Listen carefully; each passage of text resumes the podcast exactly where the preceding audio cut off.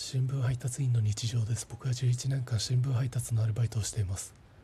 僕体調が常に良好なんですけど顔つきなのか声質なのかよく心配されます。配達所の店長は好きあらば僕に「鈴川君ご飯食べてる?」と聞いてきます。あ食べてます。と言うと「え？食べてるの？鈴川君ご飯炊いてる？あ炊いてます。え？炊いてるの？鈴川君フライパン使って料理してる？あ使ってます。えフライパン使ってるの？と配達所の店長は僕が光合成で食事をしていると思ってたのか普通の返答にも一個一個驚きます。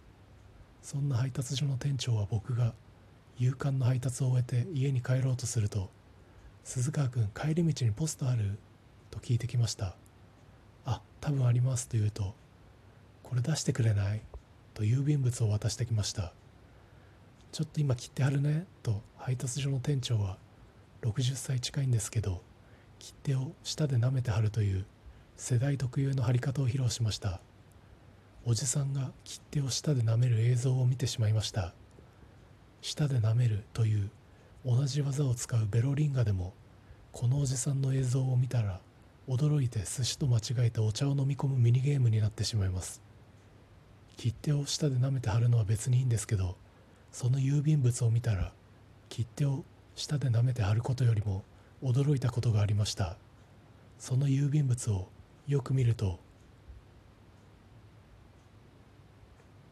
120円切って久しぶりに見ました。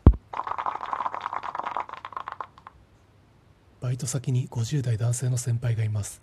その方は顔がグッチ雄三さんに似ています。雄三さんに聞いたんですけど最近家賃だか光熱費をめんどくさくて半年ぐらい払ってなかったらしいです。ただ全く取り立てに来なかったみたいです。本当だったら大家さんか公共機関それに雄三さんも疲れているのでブドウ糖を IC チップの形にして脳に埋め込んだ方がいいと思います。新聞配達って配達が終わる時間が配達員それぞれバラバラなんですけどたまたま雄三さんと夕刊配達を終えた時間が一緒になり配達所で鉢合わせしました。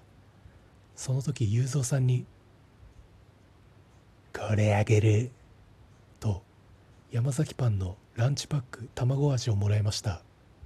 めちゃめちゃありがたいんですけど僕や山崎パンよりも先に大家さんか公共機関に課金してくださいと思いました。